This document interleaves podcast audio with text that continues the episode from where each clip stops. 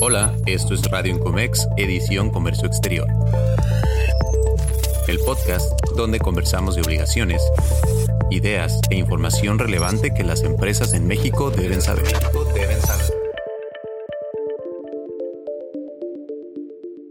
Hola, ¿qué tal? Bienvenidos a un nuevo episodio del podcast de Incomex.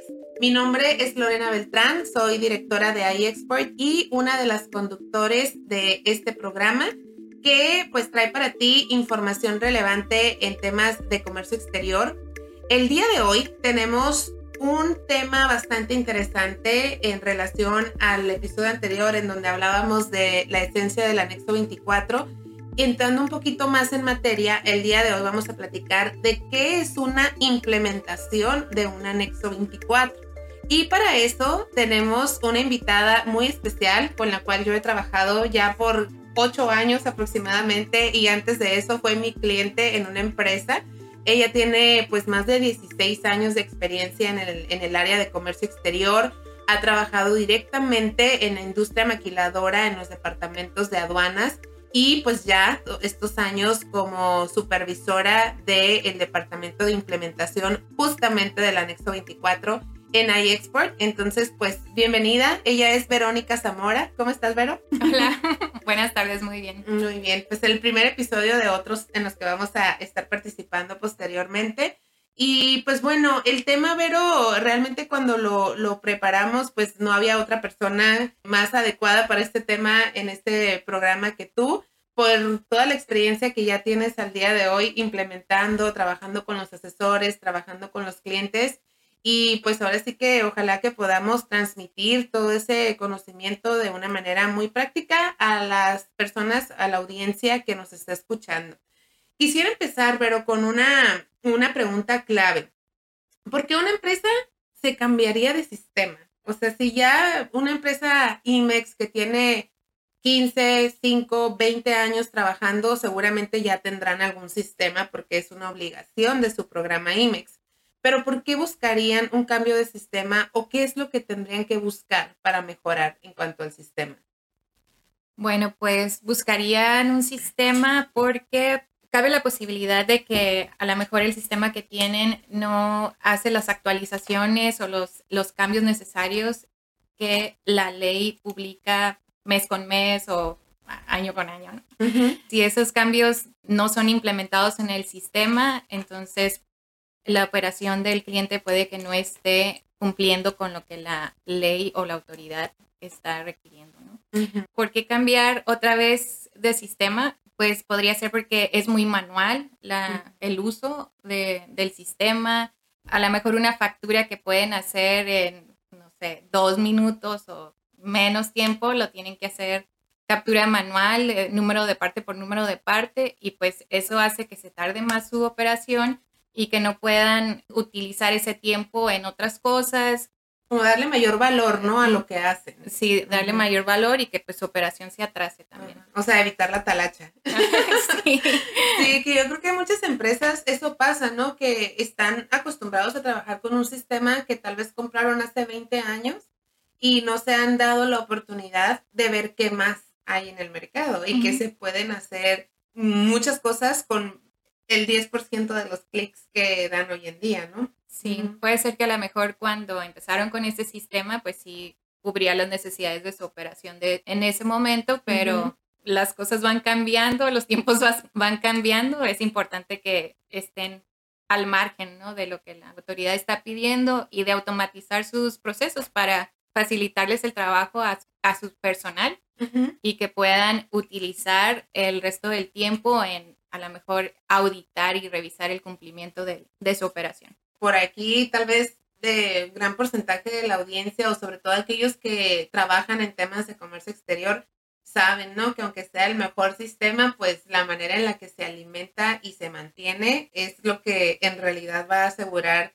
certeza en los reportes y es con lo que de pronto se empieza a descuidar, ¿no? En la operación. Entonces, pues sí, un buen sistema este, pero también un buen equipo para poderlo mantener actualizado, ¿no? Sí, eso es muy importante. ok, entonces, pues bueno, buscar un sistema que, que tenga un proveedor, básicamente que me lo proporcione un proveedor, valga la redundancia, con estas actualizaciones y que estén al día con los cambios por ley y todo lo que conlleva. ¿Y cuáles serían, Vero, los puntos cruciales para una buena implementación? ¿no? Bueno, nada más un poquito de contexto. Cuando hablamos nosotras de implementación, nos referimos a arrancar el sistema en una empresa, ¿no? Que una empresa ya lo vio, tal vez vio tres, cuatro opciones, se decidieron por uno en particular, ojalá siempre sea iExport, que es donde estamos nosotras, pero no es nada más, ah, ya lo compré y listo, es, o sea, no es, no es un programa como Word o como Excel que vas a encontrar tutoriales por todas partes y que te lo enseñan incluso en la escuela y demás, este no es llegar a instalarlo y ahí nos vemos, es todo un proyecto, ¿no? Es correcto. Sí, los puntos cruciales podrían ser, pues, primero que conozcan bien su operación, ¿no? Porque es importante que puedan tener el conocimiento para saber en qué área del sistema necesitan especializarse. Que haya participación interna de su personal, porque hay ocasiones en las que nos ha tocado que, pues, están renuentes a cambiar de sistema porque ya están súper acostumbrados a trabajar en el sistema que tienen y es muy difícil hacer la transición, ¿no? Por eso. Aunque sea un, un mejor, una mejor solución, o sea, prefieren tal vez de principio hacerlo como los, lo están haciendo por no invertir un poco de tiempo en aprender algo nuevo que va a ser mejor. Exacto. Sí.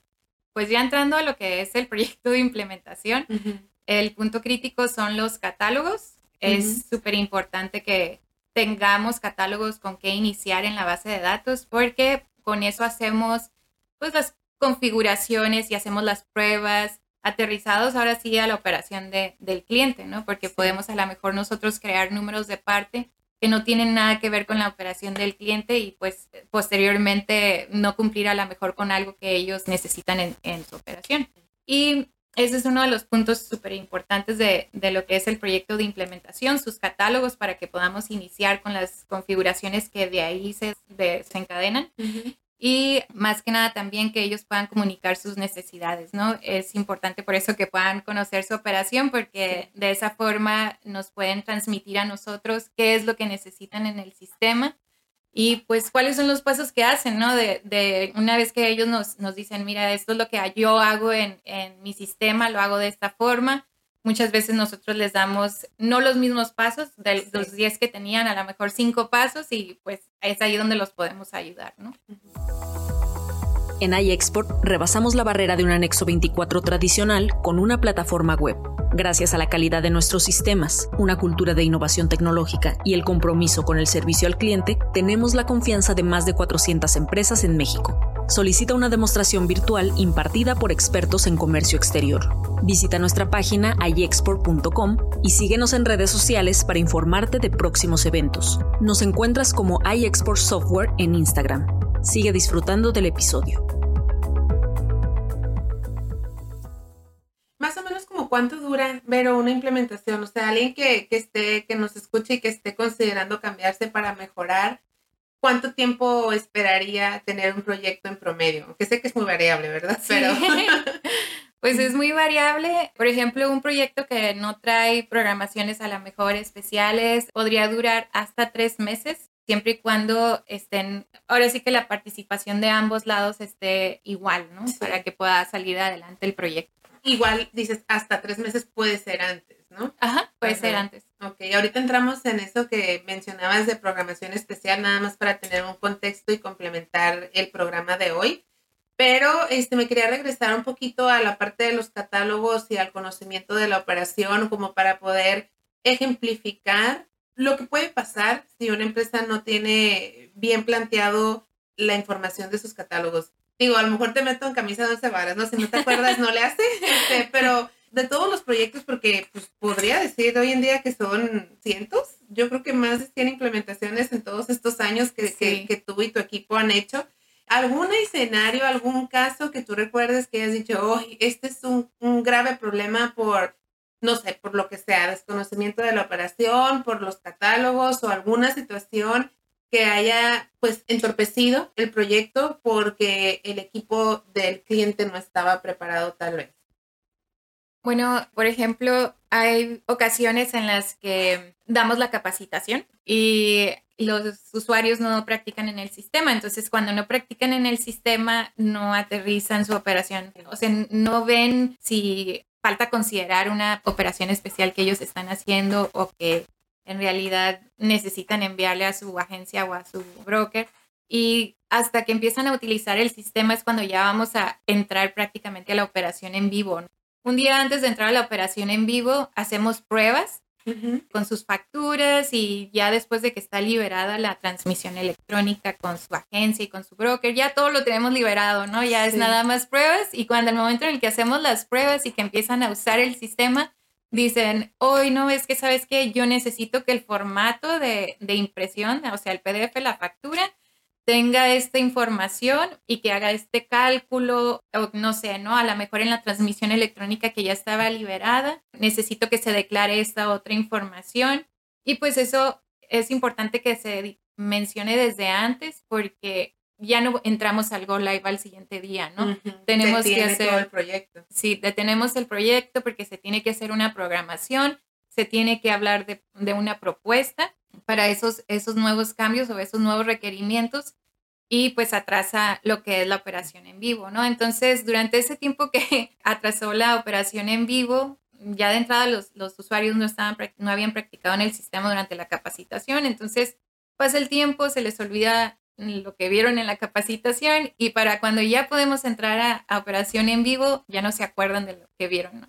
Entonces es necesario a veces que compren un paquete de horas para que les volvamos a dar la capacitación y pues esa es una de las situaciones que podemos evitar, ¿no? Desde el inicio. Ok, muy bien. Ahí creo que un, mensaje importante es el hecho de que exista esta conciencia que implementar un sistema trae actividades adicionales a lo que ellos ya hacen hoy en día, ¿no? Porque no lo vamos a pintar color de rosa de que, ah, sí, yo voy a hacer todo, es imposible que el proveedor haga todo porque necesitamos y ahí sí yo hablo en plural como empresa, retroalimentación del cliente, ¿no? Entonces, si no practican justo, si no dan retroalimentación de, de lo que se les está pidiendo, pues el proyecto se detiene, las fechas se extienden y el proyecto pues puede estar ahí eternamente. Que obvio no buscamos eso, ¿no? Siempre empujamos para que, para que se cierren los proyectos lo antes posible, ¿no? Y en la parte de, de, las problemáticas comunes, una cosa es lo que ya estuvimos tocando sobre el conocimiento de la operación, la importancia de los catálogos, la importancia de practicar en el sistema, pero además de eso, en cuanto a la información que el cliente te otorga, por ejemplo, yo recuerdo que uno de los grandes temas en los proyectos es la cuestión de los saldos iniciales que pues ahora sí que tú compras el sistema y es para estabilizar la operación de hoy en adelante, ¿no? Pero como ya platicábamos en, en programas anteriores, el tema del anexo 24 trabaja toda la información de entradas y salidas para poder al final otorgarte un reporte de descargos de acuerdo al bill de materiales mediante el método primeras entradas, primeras salidas. Entonces, eso en la práctica nos arroja un saldo que realmente viene de todos tus años hacia atrás cómo se han ido comportando los consumos, ¿no? Si alguien tiene dudas con esto que estamos diciendo, nos pueden eh, con gusto escribir y, y, tal vez hacer algo más detallado en relación a ello. Pero a lo que voy es que, pues yo recuerdo, ¿no? Uno de los puntos que luego las empresas no pueden otorgar o no de manera fácil es el saldo inicial. O sea, a partir de qué número empiezan a trabajar con el nuevo sistema. ¿Te ha tocado eso? ¿Cómo lo solventan las empresas? ¿Lo pueden solventar fácilmente? Sí hay empresas que han podido alimentar esa información y entregarla en el archivo. Es importante, ¿no? Desde el inicio que empezamos el proyecto, les menciono que el archivo en donde se tiene que alimentar, que tiene diferentes columnas y que todas las columnas son obligatorias, ¿no? Desde la partida pedimento, que es con lo que más batallan los clientes, la partida pedimento, porque Muchas veces tu anexo 24 no tiene partida pedimento y pues no tienen forma de, obtenerla, ¿no? Entonces ya la... Una, un paréntesis, que ahí ese sería un motivo de cambio, ¿no? Sí. si, no, si tu sistema no tiene partida pedimento, busca otro porque cuando te llega una auditoría del SAT te pide los reportes de descargas con partida pedimento. De hecho, Por esa razón luego tenemos algunos clientes nuevos, ¿no? Que llegan con nosotros porque están buscando a alguien que les apoye ante una auditoría que les está pidiendo información que su sistema anterior no, no usaba, simplemente no reflejaba, ¿no? sí, me ha tocado con varios clientes y pues cuando no pueden definitivamente obtener la partida, ellos contratan un proyecto de reestructura, ¿no? Que es lo más sano para la empresa, porque si no, si entregan información que posiblemente está mal, va a estar mal todo lo demás, ¿no? Los saldos iniciales es el inicio de lo que existe en el sistema para descargar y pues si no está bien, todas las descargas van a estar mal. En ese punto es importante que si no lo pueden obtener, entonces busquen un proyecto de, reestructura. Que por cierto, el tema de la reestructura yo sé que puede ser de interés para algunos. Posteriormente vamos a tener un episodio hablando de qué es un proyecto de reestructura, en qué consiste, qué tengo que esperar como resultado para que no se lo pierdan y estén ahí al pendiente en nuestras redes sociales. Y por supuesto aquí desde la plataforma de podcast que nos estés escuchando con esto, Vero, vamos a, terminar el episodio de hoy. Nos falta otro que vamos a, ver la siguiente semana en relación ya directamente a automatizaciones que se pueden lograr del anexo 24, ¿no? Yo creo que esa es la clave para que un sistema de control de inventarios de comercio exterior como lo es eXport, como lo es algún otro anexo 24, tiene que tener interfaces y cierta automatización para que realmente le ayude a los usuarios a mantener un control. Y de eso vamos a hablar en el próximo episodio, ¿te parece bien? Para no extendernos tanto el día de hoy. claro que sí. Muy bien, pues bueno, muchas gracias a toda la audiencia. No se olviden de cada miércoles a partir de las 7 de la mañana, hora del Pacífico, vamos a tener un episodio nuevo para ti. Y si tienes algún tema que te interese que abordemos, con gusto nos puedes enviar un mensaje o dejar un comentario para que lo consideremos en una próxima edición. Muchas gracias.